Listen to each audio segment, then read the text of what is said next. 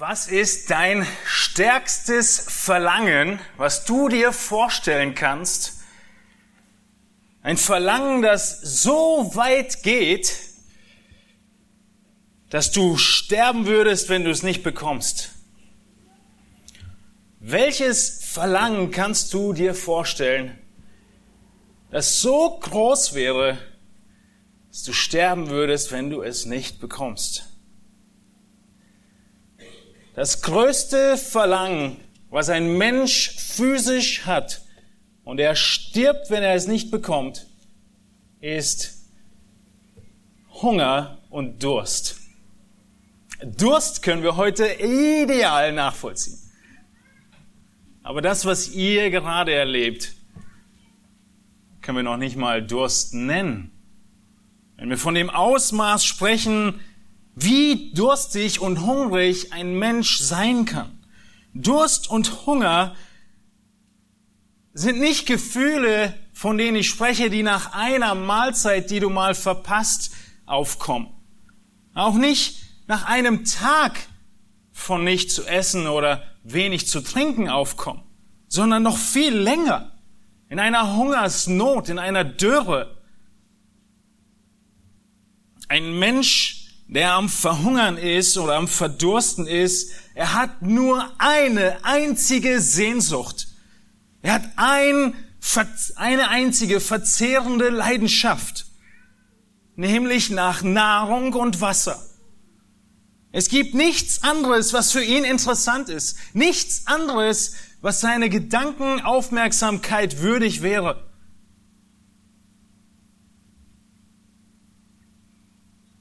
Wir wissen von der großen Hungersnot in Ägypten zur Zeit Josefs, wie Gott Josef gebraucht hat, um viele Menschen vor einer, vor dem Tod im Hunger zu schützen.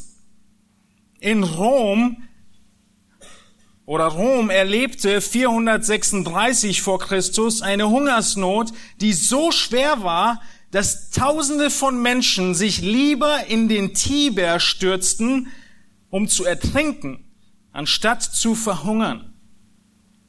England traf die Hungersnot im Jahr 1005. Ganz Europa litt in den Jahren 879, 1016, 1162 unter großen Hungersnöten. Und auch heute in unserer Zeit bekommen wir hier und da mit, dass Hungersnöte immer noch an der Tagesordnung sind trotz all der Fortschritte in der Landwirtschaft und der Globalisierung. Viele Menschen sind in den letzten 100 Jahren an Hunger und deren Folgen von Unterernährung gestorben. So groß ist unser Bedürfnis nach Essen und Trinken. Ein verhungernder Mensch, er hat nur eine einzige Sehnsucht. Er hat nur eine einzige verzehrende Leidenschaft und die ist zu essen und zu trinken.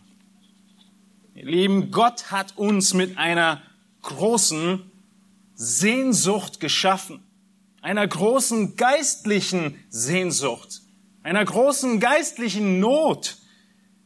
In Prediger 3, Vers 11 ist einer der interessantesten Verse, wo der Schreiber des Predigerbuches, wahrscheinlich war es ja Salomo, sagt, er, Gott, hat alles vortrefflich gemacht zu seiner Zeit. Auch die Ewigkeit hat er ihnen ins Herz gelegt.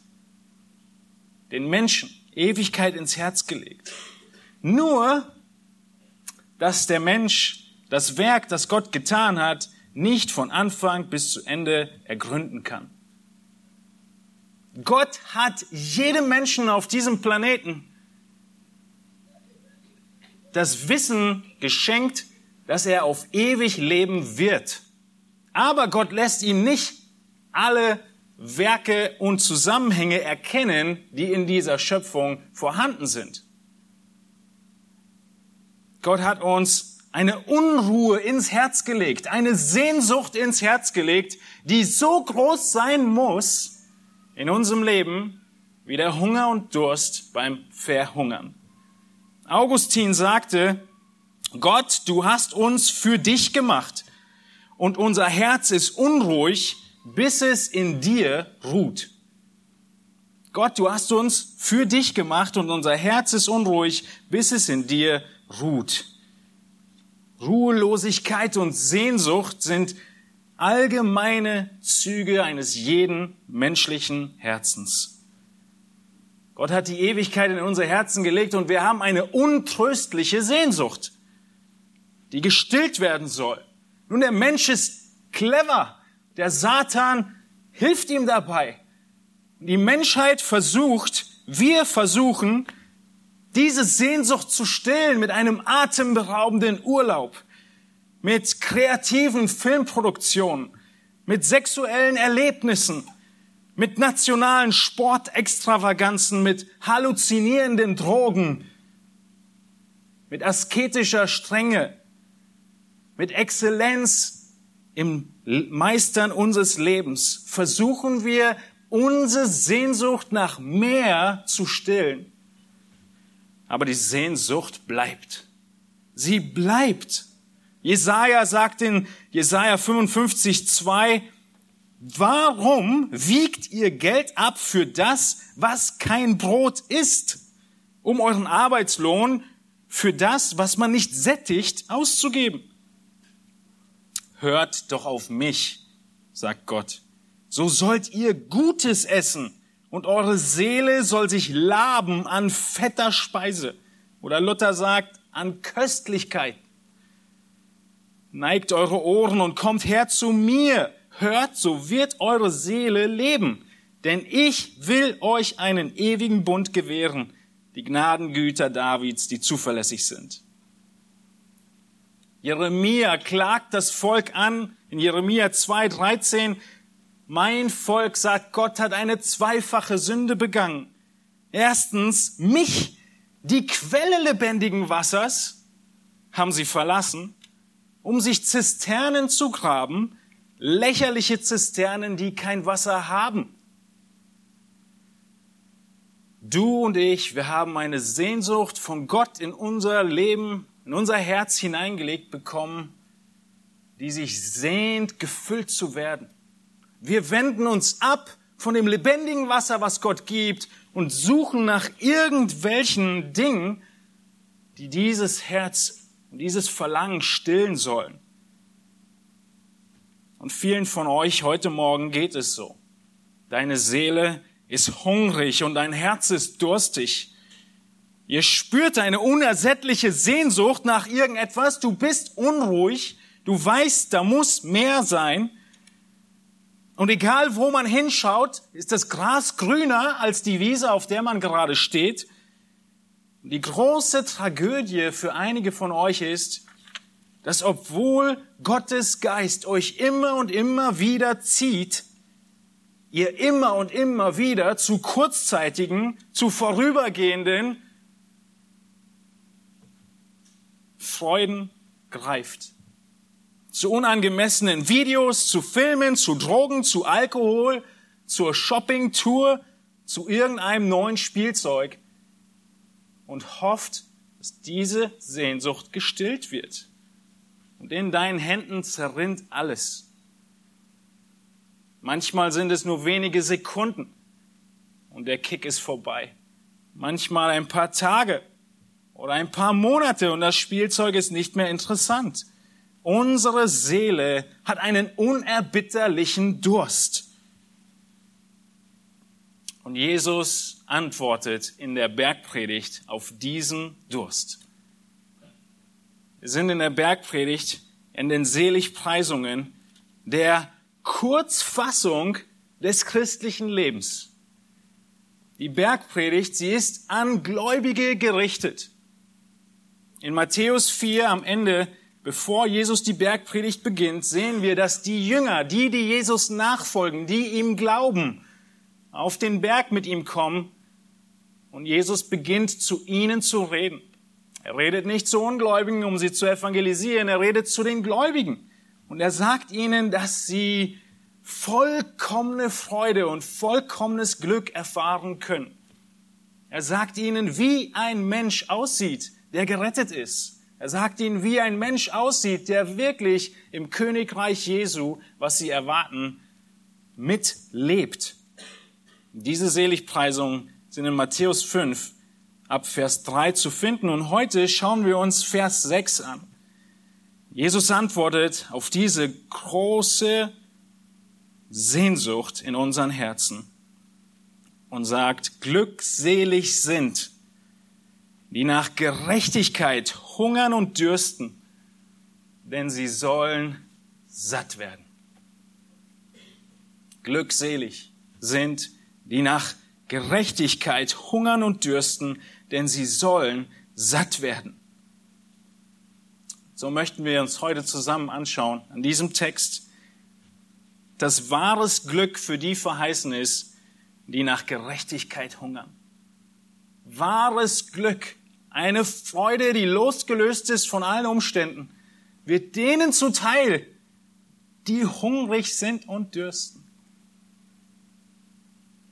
Wir schauen uns zuerst, gehen einige Fragen durch und beantworten zuerst die Frage, wieso dieser geistliche Hunger notwendig ist. Warum müssen wir geistlich hungern, wenn wir in den Himmel kommen wollen?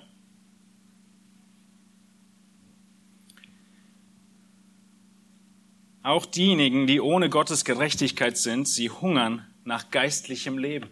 Jeder hungert danach. Aber tragischerweise haben sie nicht das Verlangen nach dem geistlichen Erfüllung, wie sie das Verlangen nach physischer Erfüllung, dem Stillen von Hunger haben. Physisch weiß jeder von uns, dass er schnell arbeiten muss, damit er Geld hat, um sich Brot zu kaufen. Paulus sagt, das ist ein gutes Disziplinarverfahren. Wer nicht arbeitet, soll nicht essen. Der Bauch wird ihn schon lehren. So stark ist unser Verlangen. Aber viele von uns haben diese geistlichen Antennen ausgeschaltet. Und so sehen wir jetzt, dass dieser geistliche Hunger notwendig ist. Warum ist er notwendig?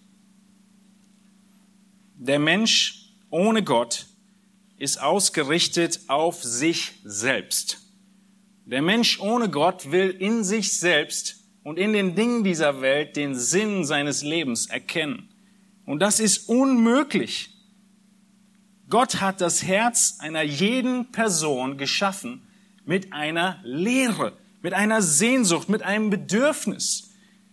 Aber losgelöst von Gottes Offenbarung, von der Bibel, wo er uns sagt, wo seine Brunnen sind, aus denen wir trinken sollen, werden wir niemals Erfüllung erfahren können. Dieser Hunger und Durst, von dem Jesus hier in der Seligpreisung spricht, er steht, er repräsentiert genauso wie der Hunger und der Durst fürs physische Leben oder Überleben notwendig ist, genauso ist der Hunger und Durst nach Gerechtigkeit notwendig, um geistlich zu überleben. Das Verlangen, das Lechzen nach Gerechtigkeit ist absolut unumgänglich, um geistlich zu überleben. Genauso wie Wasser unumgänglich ist, um physisch zu überleben. Gerechtigkeit oder Rechtschaffenheit, ich verwende diese Begriffe heute synonym, sie sind keine optionale geistliche Ergänzung, sondern sie zeigen, dass du lebst. Und auch wenn es negativ ist, du hast Durst und Hunger, sollst du Seligkeit bekommen. Glückselig sind die, die hungern und dürsten. Wir können ohne Gerechtigkeit genauso wenig geistig leben, wie wir ohne Wasser und Nahrung physisch leben können. Es ist ein Ehrgeiz, den wir aus dem physischen Hunger und Durst ableiten können. Ein unglaublich großer Ehrgeiz, den wir auch in geistlichen Dingen haben sollen. Ein Ehrgeiz, Gott zu ehren, Gott zu gehorchen, Gott zu verherrlichen, indem man an Gottes Gerechtigkeit teilhat. Und dieser Ehrgeiz für Gott zu leben steht im direkten Gegensatz zum Ehrgeiz der Menschen für sich selbst zu leben. Wir hungern und dürsten nach etwas, was wir nicht in uns finden können, sondern nur von Gott bekommen können. Wir sehen nachher, dass dieses Geben im Passiv steht. Sie werden satt werden. Du kochst dir dein Essen nicht selbst. Du holst dir dein Trinken nicht geistlich. Gott macht dich satt. Und so ist es notwendig. Wenn wir uns an Luzifer erinnern, den gefallenen Engel, den Teufel, er hungerte nach Macht. Erinnern wir uns an Nebukadnezar, er sehnte sich nach Lob. Oder der reiche Narr, von dem wir heute Morgen im Seminar gehört haben, er sehnte sich und hungerte nach Vergnügen. Er baute sein Leben aufs Geld. Und sie hungerten nach den falschen Dingen. Sie hungerten nach Dingen für sich selbst und haben deshalb alles verloren.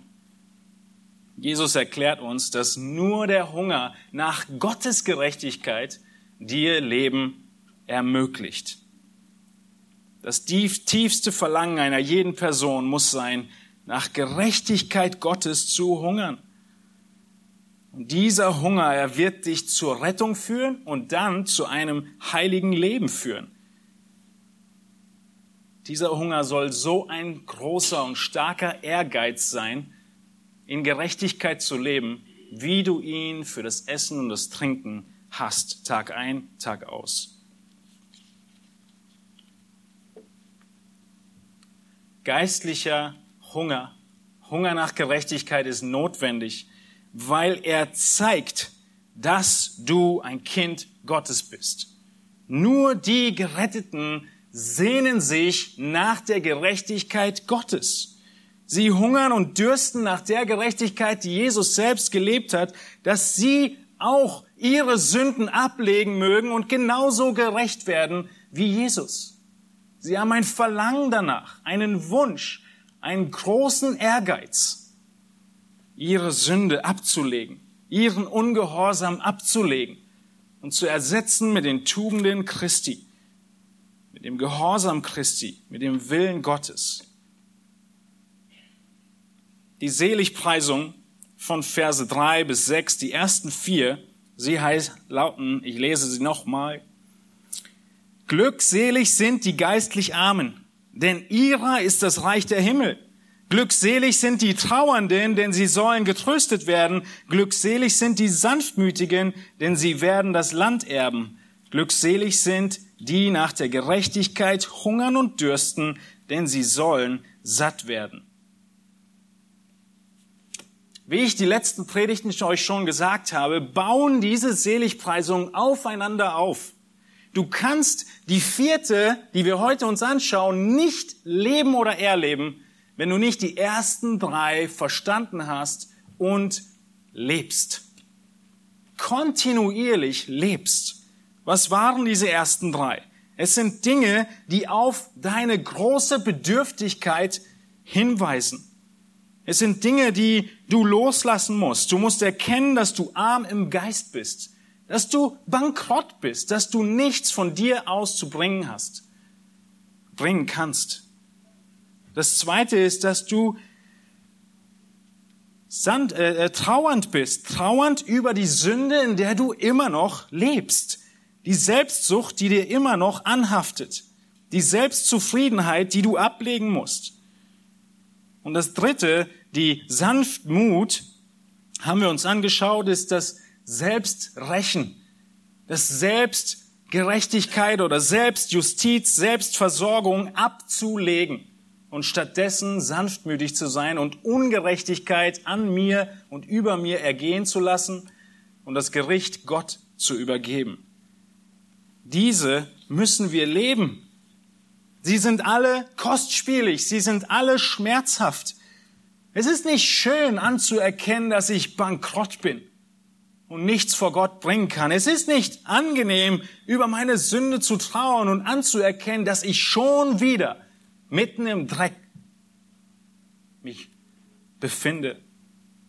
Es ist nicht einfach, in Sanftmut zu reagieren, wenn Menschen um mich herum mich falsch und boshaft behandeln. Es kostet dich viel. Und so folgt aus diesen diese vierte Seligpreisung. Sie folgt aus diesen drei. Wenn wir selbst die Sünde beiseite legen und uns zum Herrn wenden, dann bekommen wir, wenn wir diese drei Seligpreisungen immer wieder leben, dann ist die logische Folge, dass wir uns hungern nach einer anderen Gerechtigkeit. Wenn ich verstehe, dass ich nicht gerecht bin, sondern sündig, dann will ich eine andere Gerechtigkeit erlangen. Davon spricht Jesus in dieser Seligpreisung. Und es ist eine großartige Prüfung, sagt Lloyd Jones, für unseren geistlichen Stand, für unsere geistliche Gesundheit. Lloyd Jones in seinen Ausarbeitungen und Predigten sagte dazu, diese Seligpreisung, der Durst und Hunger nach Gerechtigkeit, folgt wieder logisch auf die vorigen. Es ist eine Aussage, zu der alle anderen hinführen. Es ist die logische Schlussfolgerung, zu der sie nach den ersten drei Seligpreisungen kommen. Und es ist etwas, wofür wir alle zutiefst dankbar sein sollten. Und jetzt sagt er, ich kenne keinen besseren Test, den jemand in dieser ganzen Angelegenheit des christlichen Bekenntnisses auf sich selbst anwenden kann, als solch ein Vers. Ich kenne keinen besseren Test zu deinem christlichen Bekenntnis als solch ein Vers. Wenn dieser Vers eine der gesegnetsten Aussagen ist für deine Seele, dann kannst du dir sicher sein, dass du Christ bist. Wenn du sagst, ja, er spricht von mir, Tag ein, Tag aus, hungere und dürste ich danach, gerecht zu sein, dann bist du glückselig. Aber wenn es nicht der Fall ist, sagt Lloyd Jones, dann solltest du deine Fundamente sehr genau erneut untersuchen. Wir werden glückselig genannt, wenn uns Gerechtigkeit fehlt, wenn wir anerkennen, dass wir eine Gerechtigkeit brauchen, die wir nicht haben. Und so ist diese Gerechtigkeit und das Hungern notwendig. Notwendig. Wir sehen aus Davids Bekenntnis im Psalm 119, 159, siehe, ich liebe deine Befehle, o Herr, belebe mich mit deiner Gnade. Liebst du die Befehle Gottes? In Römer 7, Vers 22 sagt Paulus, ich habe Lust an dem Gesetz Gottes nach dem inneren Menschen. Römer 7 geht weiter, dass er das nicht immer tut, aber er dürstet danach, er hungert danach. Auch wenn er stets Tag ein, Tag aus mit seinem unerlösten Körper kämpft. Hast du diesen Drang zu überleben? Hast du diesen Drang, physisch zu überleben und deshalb isst und trinkst du? Und hast du ihn auch im Geistlichen? Den Drang, geistlich zu überleben und deswegen strebst du nach Gerechtigkeit. Was genau bedeutet das? Was genau ist dieser geistliche Hunger? Wonach sollen wir lechzen? Was ist mit Gerechtigkeit gemeint? Das sehen wir in unserem nächsten Predigtpunkt. Wonach lechzt der geistliche Hunger denn? Wir haben schon gesehen, dass es die stärksten Begriffe sind der Sehnsucht, die Jesus benutzt. Hunger und Durst. Um zu bezeichnen, wonach wir hungern dieses Dürsten und Hungern ist wichtig zu beachten, dass es im Präsens steht. Diese griechische Zeitform, sie beschreibt eine fortlaufende Handlung. Es ist nicht so sehr eine Zeitform, sondern es ist ein Aspekt. Wie sollen wir das tun? Immer und immer wieder. Es ist nichts, was irgendwann abgeschlossen ist. Jesus sagt, selig sind, die immer und immer und immer wieder dürsten und hungern nach Gerechtigkeit. Wir dürsten fortwährend. In Psalm 63, 1 heißt es, äh, Entschuldigung, 2, O Gott, du bist mein Gott. Früh suche ich dich. Meine Seele dürstet nach dir. Mein Fleisch schmachtet nach dir in einem dürr, dürren, lechzenden Land ohne Wasser.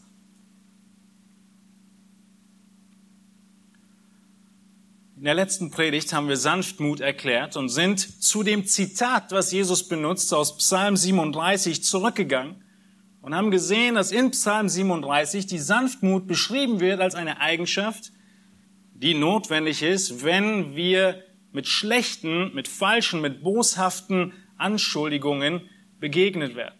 Dann brauchen wir Sanftmut, um uns nicht selbst zu rächen, sondern Gott das Gericht zu überlassen. Hier in dieser Seligpreisung gibt es aber kein direktes Zitat von Jesus, wo wir die Bedeutung von der Gerechtigkeit hernehmen können, um zu erfahren, was Jesus meint mit Gerechtigkeit. Aber Jesus spricht in der Bergpredigt noch mehrmals über diese Gerechtigkeit. Und wenn Jesus die Gerechtigkeit einmal nennt und dann noch ein paar Mal nennt, dann ist es ziemlich wahrscheinlich, dass die Gerechtigkeit, die er am Anfang meint, auch danach noch meint. Das heißt, wir können herausfinden, von welcher Gerechtigkeit Jesus spricht, wenn wir uns die ganze Bergpredigt angucken. Und das wollen wir tun. Das nächste Mal sehen wir, dass Jesus dieses Wort Gerechtigkeit benutzt in Vers 10. In Vers 10 ist es die achte, glaube ich, Glückseligpreisung. Da sagt er es nochmal. In Vers 10 sagt er, glückselig sind, die um der Gerechtigkeit willen verfolgt werden, denn ihrer ist das Reich der Himmel. Moment mal. Der Prediger hat doch gerade behauptet, die Gerechtigkeit haben wir nicht. Hier steht aber, wir haben Gerechtigkeit und werden sogar um unserer Gerechtigkeit willen verfolgt. In Vers 10. Das heißt, es ist beides. Wir haben sie nicht und doch haben wir sie und werden daraufhin verfolgt. Wir sehen in dieser Struktur der Seligpreisung, dass die Seligpreisungen, acht Stück sind es, in zwei Gruppen eingeteilt sind. Die ersten vier Seligpreisungen sprechen von deiner Leerheit, von deiner Notwendigkeit, dass du nichts vorzubringen hast. Und die zweite Folge von Seligpreisung, Nummer 5 bis 8, sie sprechen davon, dass du eine Gerechtigkeit bekommen hast. Die ersten vier beschreiben Leere und Passivität, Armut im Geist, Trauer um unsere Sünde und unser Elend, Trauer um Vergeltung und Abwehr, nicht wieder zu, zu widersprechen. Und jetzt der Mangel an Gerechtigkeit. Und danach in den Glückseligpreisungen von Verse 7 und folgende heißt es, wir haben Barmherzigkeit, glückselig sind die Barmherzigen. In Vers 8, wir haben reine Herzen, glückselig die reinen Herzens sind. In Vers 9, wir sind friedfertig, glückselig die Friedfertigen. Und dann in Vers 10, wir haben Gerechtigkeit. Und daraufhin werden wir verfolgt. Und so sehen wir, dass es beides beinhaltet. Der wahre Gläubige, er hat eine große Sehnsucht und ein großes Bewusstsein danach, dass alles, was wir haben, lange nicht ausreicht und wir sind andauernd bankrott. Und gleichzeitig wirkt Gott in uns und wir werden barmherzig, wir werden friedfertig, wir bekommen ein reines Herz und wir haben Gerechtigkeit. Wenn wir uns diese Dinge anschauen, dann folgt diese Gerechtigkeit, die wir haben, auf welche drei anderen Seligpreisungen? Sie folgt darauf, dass wir barmherzig sind, dass wir reinen Herzens sind und dass wir friedfertig sind. Ja, Verse 7, 8 und 9. Das heißt, aus dem direkten Zusammenhang können wir sagen, diese Gerechtigkeit, die uns fehlt, ist, dass wir barmherzig sind, friedfertig und ein reines Herz haben. weil, Paul, weil, weil Jesus direkt im Zusammenhang das Wort Gerechtigkeit so füllt. Aber im weiteren Verlauf benutzt Jesus das Wort Gerechtigkeit noch einige Male. Und jetzt kommt ein Hammer, der schwer zu fassen ist. Es heißt nämlich in Vers 20, dass Jesus dann davon spricht, dass wir gerecht sein sollen. Ja, wir sollen etwas tun, wir sollen eine Gerechtigkeit erlangen. Und in Vers 20 sagt er, denn ich sage euch, wenn eure Gerechtigkeit, zu wem spricht er? Zu den Gläubigen spricht er, dass sie einen Standard erfüllen müssen. Er spricht zu seinen Jüngern, er spricht zu dir. Und was sagt er? Ich sage euch, wenn eure Gerechtigkeit die Gerechtigkeit der Schriftgelehrten und Pharisäer nicht weit übertrifft, so werdet ihr gar nicht in das Reich Gottes eingehen. Jesus stellt seine Jünger vor den Bankrott. Und er sagt ihnen, ihr braucht eine Gerechtigkeit, die noch viel höher ist als die Gerechtigkeit der Pharisäer. Und dann beschreibt er, und jetzt bekommen wir die Definition der Gerechtigkeit gleich, wie die Gerechtigkeit der Pharisäer denn aussah und worin wir sie übertreffen müssen. Das ist das ganze nächste Kapitel 5. Schaut in Kapitel 5 hinein, in Vers 21. Ihr habt gehört, zu den Alten ist gesagt worden, du sollst nicht töten. Das haben die Pharisäer gehalten. Ich aber sage euch, jetzt kommt die Anforderung Jesu, in der wir die Pharisäer übertreffen sollen. Ich aber sage euch, jeder, der seinem Bruder ohne Ursache zürnt, wird dem Gericht verfallen sein. Jesus macht deutlich, dass die Pharisäer das Gesetz nur nach dem Buchstaben gehalten haben, aber nie das Herz im Blick hatten. Wir müssen viel tiefer ansetzen, um diese Gerechtigkeit, von der Jesus spricht, zu leben. Selbst im Herzen zu zürnen, ist ungerecht. Weiter heißt es in Vers 27, die Pharisäer waren zufrieden, Ihr habt gehört, Vers 27, dass zu den Alten gesagt ist, du sollst nicht Ehe brechen. Ich aber sage euch, der wahre Maßstab Gottes war schon immer, wer eine Frau ansieht, um sie zu begehren, der hat schon in seinem Herzen die Ehe mit ihr gebrochen. Weiter heißt es, wir beschreiben und definieren, was Gerechtigkeit ist. Weiter heißt es in Vers 33, sagt Jesus, wiederum habt ihr gehört, dass zu den Alten gesagt ist, du sollst nicht falsch schwören, du sollst aber deine Schwüre halten. Das ist es, die Gerechtigkeit der Pharisäer. Hast du nicht geschworen, alles in Butter. Jesus sagt, ich aber sage euch, Vers 34, dass ihr überhaupt nicht schwören sollt, weder beim Himmel noch bei der Erde sondern ihr sollt so glaubhaftig sein, dass wenn ihr Ja sagt, dass es Ja bedeutet und wenn ihr Nein sagt, es Nein ist und nicht erst, wenn ihr schwört, man euch glaubt.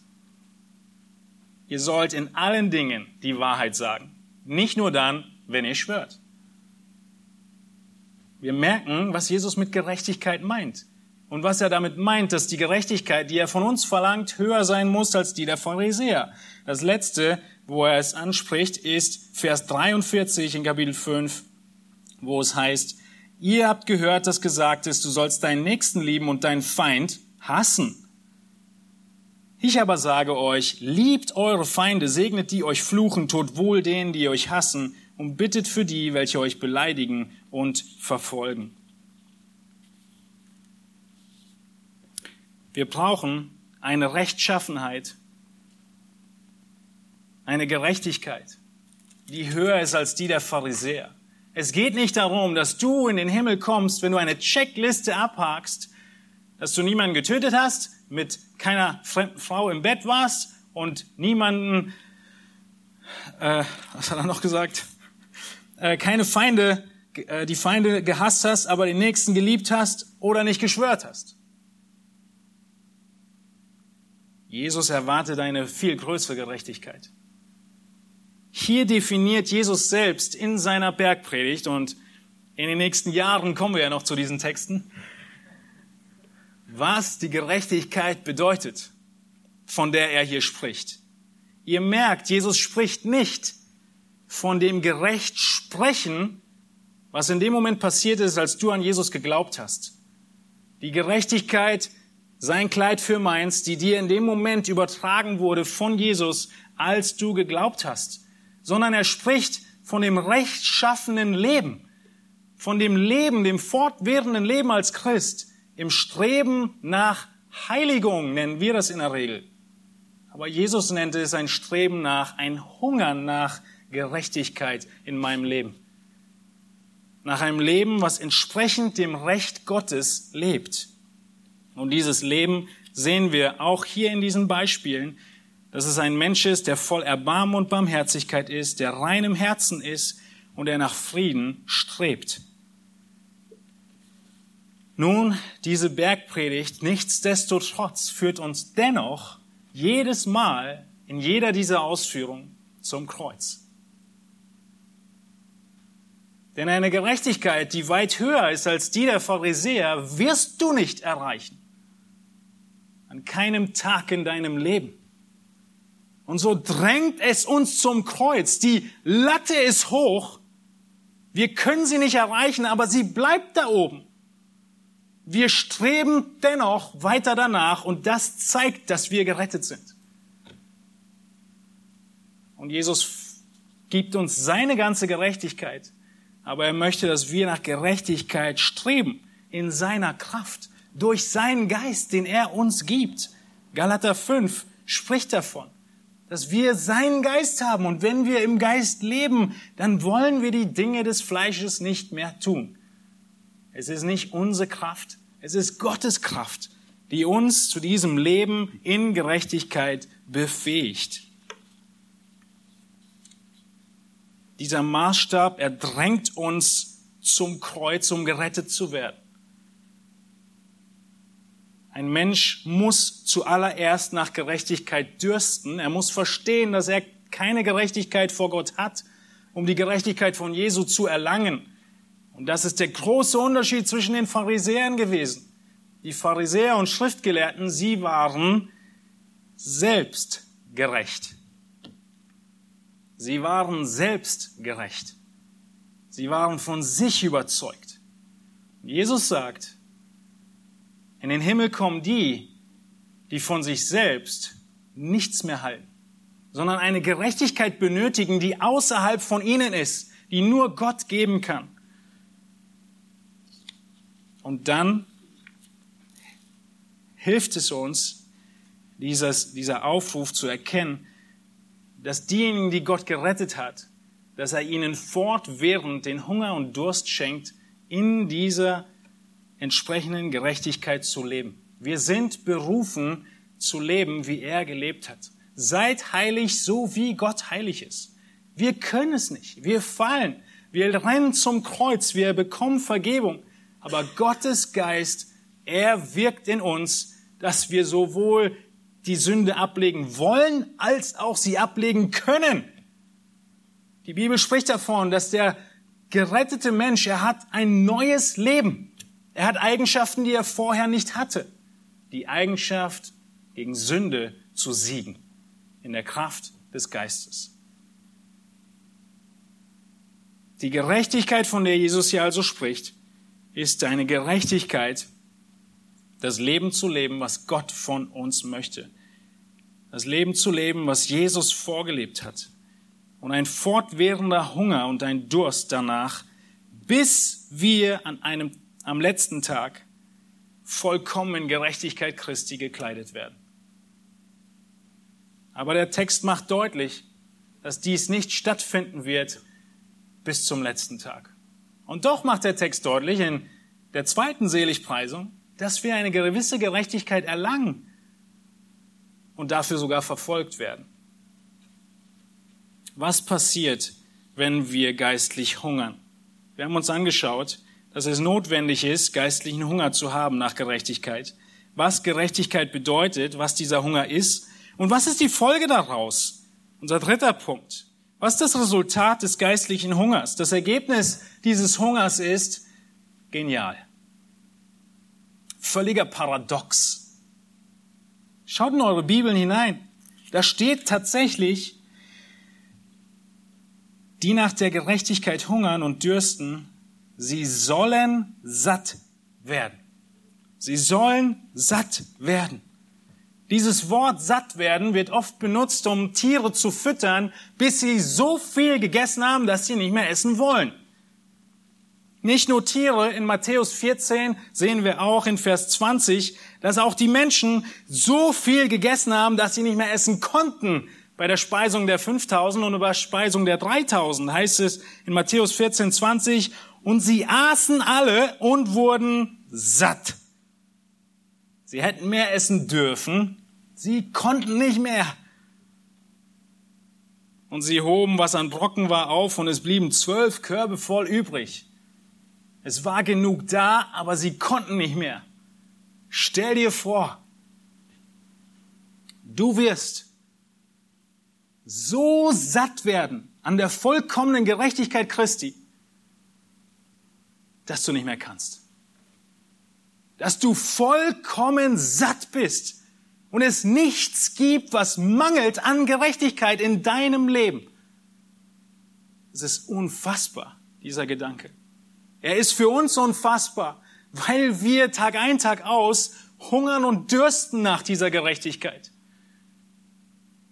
Und in einem kleinen Maße, in einem kleinen Vorschatten dürfen wir es hier und heute schon erfahren wenn wir Sieg über Sünde haben, die der Geist uns ermöglicht, dann erleben wir diese Freude. Dann erleben wir satt zu sein in Gerechtigkeit und uns darüber zu freuen und zu genießen, dass wir eine Anfechtung hatten und diese Prüfung bestanden haben. Kennt ihr das? Und dennoch ist es ein immer wiederkehrender Hunger und gleichzeitig eine immer wiederkehrende vollkommenes Sattwerden. Am letzten Tag wird es keinen Hunger mehr geben. Aber in unserem heutigen Leben, und es ist genauso wie mit meiner Lieblingstorte.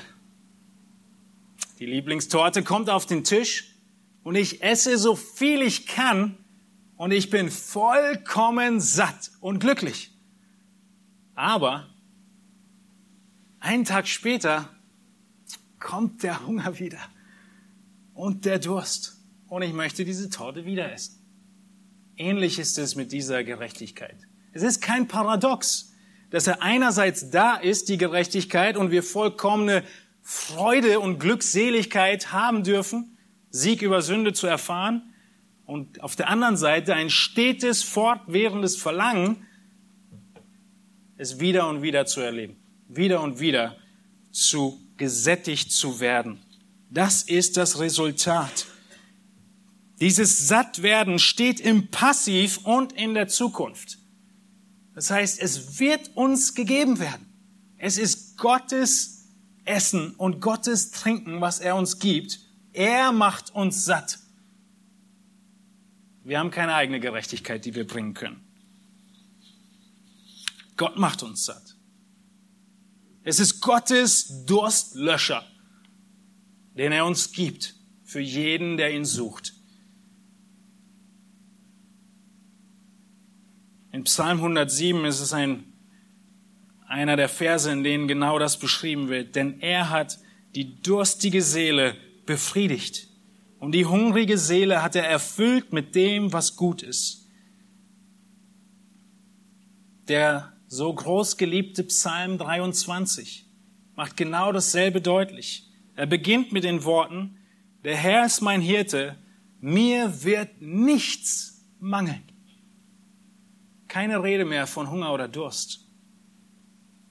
Und in Vers 5 in Psalm 23 heißt es, du bereitest einen Tisch vor mir, meinen Becher, mein Becher fließt über. Jesus hat gesagt, der Frau am Brunnen, Wer von dem Wasser trinkt, das ich ihm geben werde, wird niemals dürsten. Jesus hat zu der Menschenmenge gesagt, die er ernährte mit den Broten und zwei Fischen. Ich bin das Brot des Lebens. Wer zu mir kommt, wird nicht mehr hungern und niemals mehr dürsten. Unser Durst nach Gerechtigkeit wird am Kreuz immer gestillt. Jedes einzelne Mal. Das ist das Resultat von geistlichem Hunger.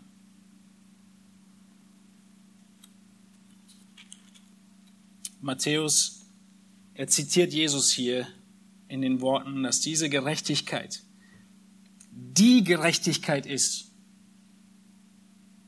Da ist der bestimmte Artikel davor. Sie hungern nach der Gerechtigkeit. Es ist die eine Gerechtigkeit Gottes, die wir gerne haben wollen, die wir nicht kriegen, die Gott aber uns gibt. Und das ist die wahre Freude und das wahre Glück.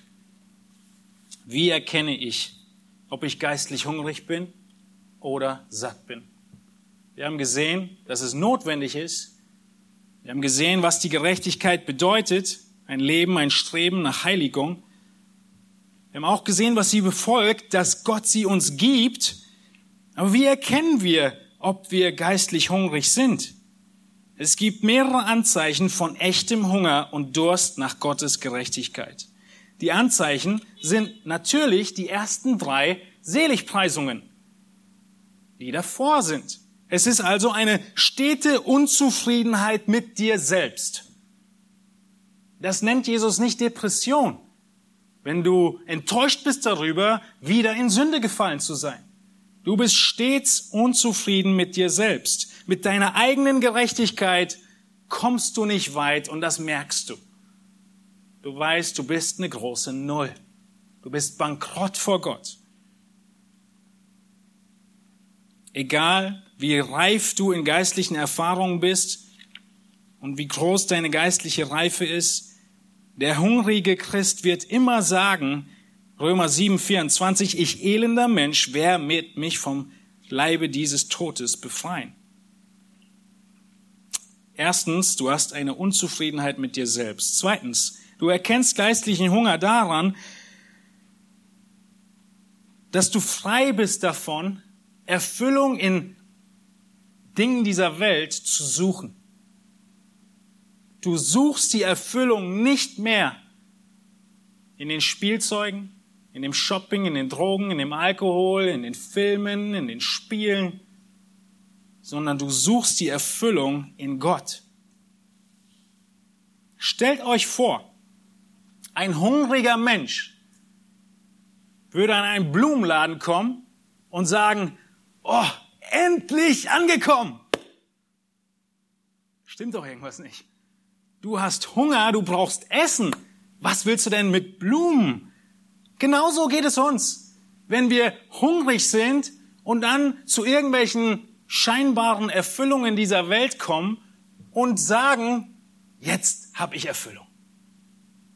Du brauchst etwas ganz anderes. Und der gesunde Gläubige erkennt, dass die Erfüllung der weltlichen Dinge nichts ist. Und er braucht, ein hungriger, durstiger Mensch braucht keine schönen Blumen, keine schöne Musik, sondern er braucht Essen. Und so erkennen wir, was unsere geistliche Not ist und versuchen sie nicht zu füllen mit irgendwelchen Dingen, die sie nicht füllen können. Das dritte ist, dass der wahre geistliche Hunger daran zu erkennen ist, dass wir Verlangen haben nach Gottes Wort. Ich habe schon gesagt, dass wir in Galater 5 sehen, dass wir durch den Geist die Werke des Geistes tun können und das Fleisch besiegen. Wir können Galater 5 nochmal lesen nachher. Und der Geist erwirkt durch Gottes Wort. Sie gehen immer Hand in Hand. Und deshalb haben wir ein Verlangen nach dem Wort Gottes, nach der grundlegenden geistigen Nahrung, die Gott seinen Kindern gibt. Ein hungriger Mann muss man nicht bitten zu essen. Eine durstige Person muss man nicht überreden zu trinken. Muss man dich überreden, die Bibel zu lesen, in den Gottesdienst zu kommen? Kleingruppen zu, zu besuchen. Ein Hunger zeigt sich darin, dass da, wo ein Angebot an Essen da ist, ich es nehme. Ganz logisch. Der geistliche Hunger zeigt sich viertens darin, dass wir Gottes Gebote annehmen. Sprüche 27,7 sagt, eine übersättigte Seele tritt Honig sein mit Füßen. Eine hungrige Seele aber ist alles Bittere süß. Der Übersättigte will selbst die schönsten Leckereien nicht mehr haben. Aber wenn du wirklich Hunger hast, nimmst du alles, was du kriegst. Wenn du wirklich Durst hast, mitten in Rom bei 40 Grad, dann zahlst du für die Flasche Wasser sogar 5 Euro. Nehmt also lieber Wasser mit wenn ihr eine Städtetour macht. Du nimmst die Gebote Gottes an, wenn du hungrig bist. Der Gläubige, der Gottes Gerechtigkeit über alle Dinge hinaus sucht, erfüllt, findet Erfüllung und Sättigung und Durstlöschung selbst in denen Dingen, die menschlich gesehen katastrophal wären, die paradox sind, aber weil Gott es sagt, trinken wir, essen wir und werden darin gesättigt. Was sind diese paradoxen Dinge, in denen der geistlich Hungrige sich sättigt? Es ist Gottes Züchtigung, die wir dankbar annehmen. Es sind die Gebote, die uns enorm schwer fallen zu leben, wo sich alles gegen uns sträubt. Stell dir vor, du müsstest jetzt Hundefleisch essen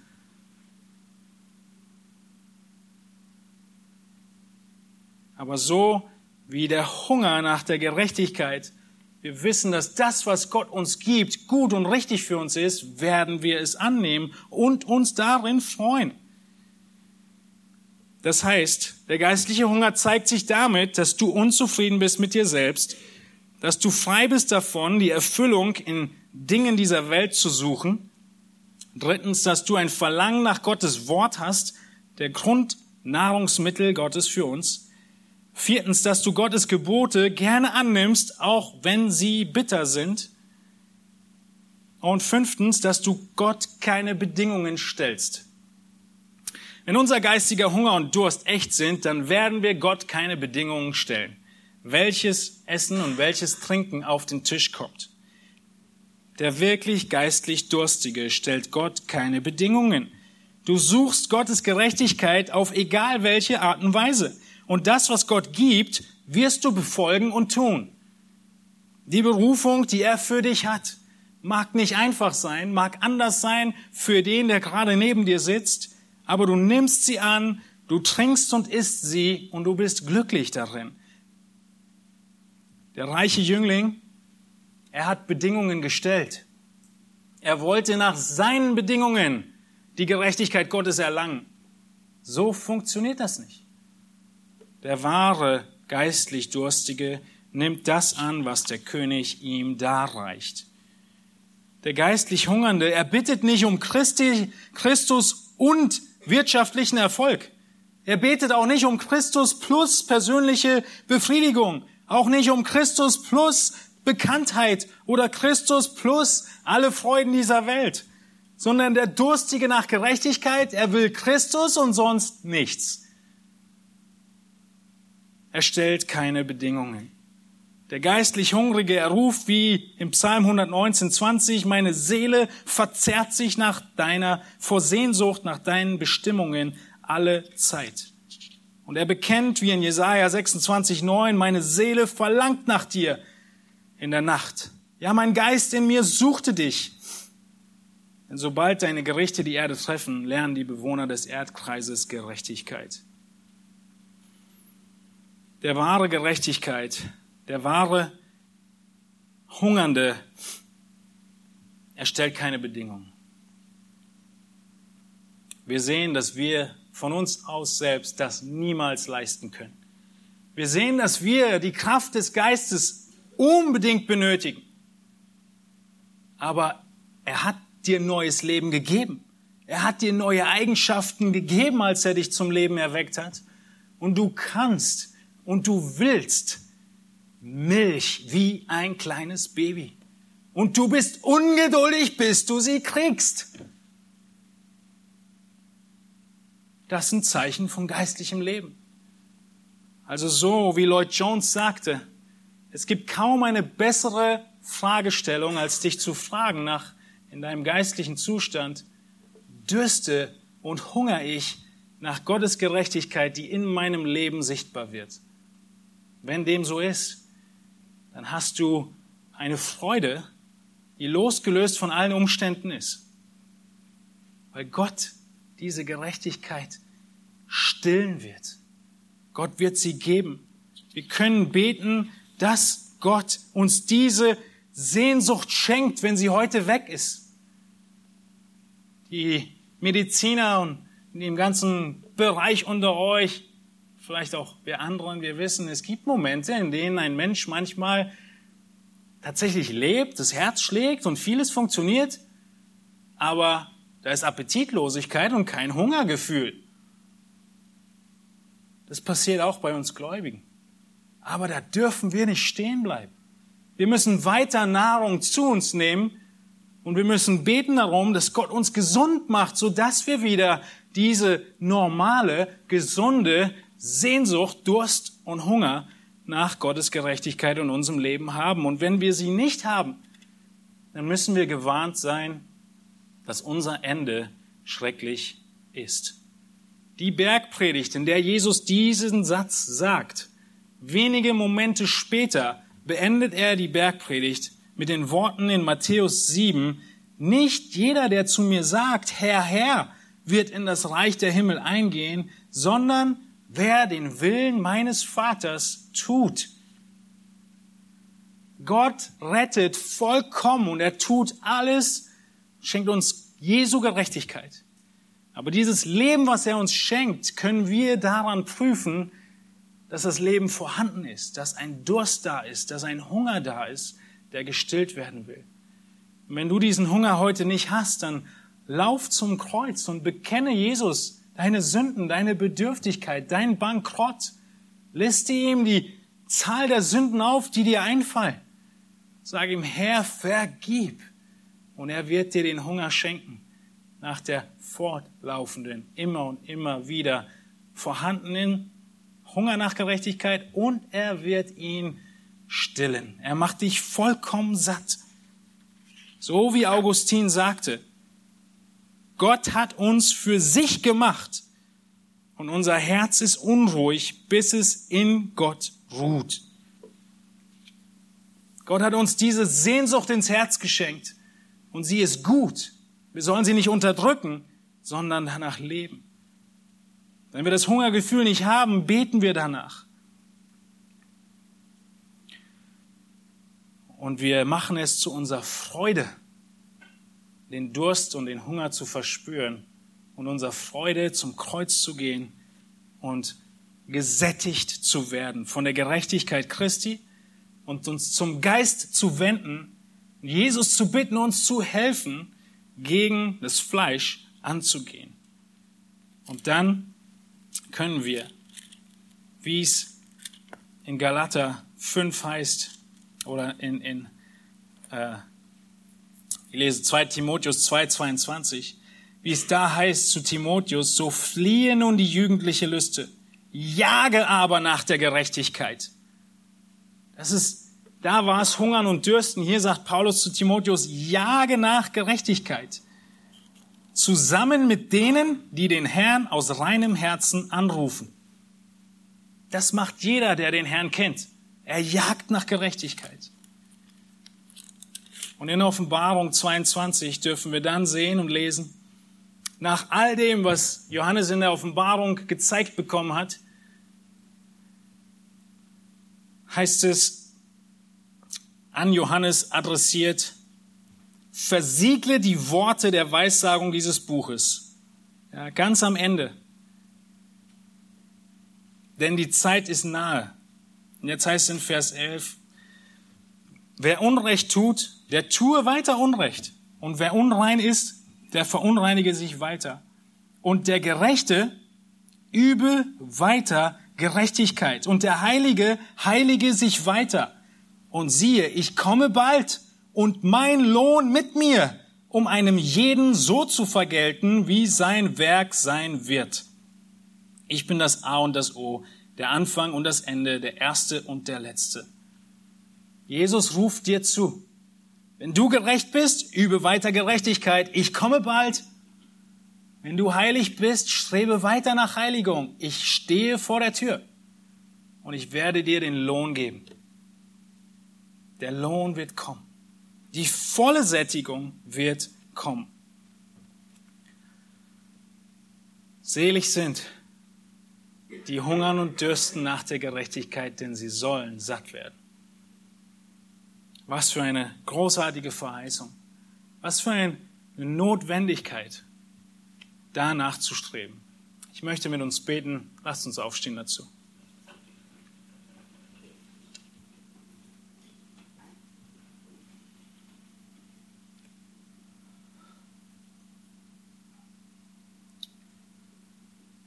Herr Jesus Christus, wir sind hin und her geworfen in unseren geistlichen Leben. Es gibt hoch und tief, auf und ab, Niederlagen und Siege gegen Sünde. Wir danken dir, Herr Jesus, dass du uns den Heiligen Geist gegeben hast, dass wir wissen dürfen, dass dein Joch, deine Gebote tatsächlich leicht sind weil du uns die Kraft schenkst, weil du uns den Geist schenkst, weil du uns den Willen schenkst. Wir wollen dir danken, dass der Geist in uns lebt. Wir wollen dich bitten, dass dieser Hunger und dieser Durst, von dem Jesus spricht, die, der die Gläubigen aus und kennzeichnet, dass er in uns noch größer wird. Und dass wir ihn nicht unterdrücken, dass wir nicht krank sind und kein Hungergefühl mehr haben, obwohl wir nicht essen, obwohl wir wenig in Gerechtigkeit leben es noch nie mal mehr merken, aber die Sünde ist betrügerisch. Und oft geht es uns so. Und so beten wir zuerst, dass du unser Hungergefühl wieder größer werden lässt. Das Hungergefühl nach deiner Gerechtigkeit. Dass wir auf dich schauen, Herr Jesus Christus, deine Vollkommenheit erkennen, deine Heiligkeit erkennen, deinen Charakter erkennen. Und in Dankbarkeit, dass du uns diese vollkommene Gerechtigkeit zurechnest, danach streben, so gerecht zu leben. Wie wir in Titus gelesen haben, diese Gerechtigkeit, die Gnade, die uns in Zucht nimmt. Diese Gerechtigkeit, die sich zeigt im Leben. Dass wir nicht auf uns sehen, auf unsere Bequemlichkeiten, sondern auf das Wohl unseres Nächsten und dich zu lieben. Herr, wir danken dir für Erinnerungen, Ermahnungen und auch Trost wie diesen. Denn der Satan nutzt auch Sünde in unserem Leben, um uns zu sagen, siehst du, du bist kein guter Christ. Du hast nicht die vollkommene Gerechtigkeit. Nein, wir haben sie nicht. Wir hungern und dürsten jeden Tag danach, aber du, Jesus, hast gesagt, das ist gut und richtig so. Wir sollen uns bewusst sein, dass wir keine vollkommenen Christen sind, sondern dass wir deine Gnade brauchen, dass wir stets weitergehen im Kampf gegen die Sünde. Schenk du, Herr, dass wir einander stärken, ermutigen, dass dein Wort heute, dass dein Geist dein Wort gebrauchen möge, um die Herzen der Zuhörer zu trösten, auch zu ermahnen, zu Kräften, stärken, hin zu wachsen zu lassen in dein Ebenbild. Wir danken dir, dass du gut und klar und verständlich zu uns redest. Amen.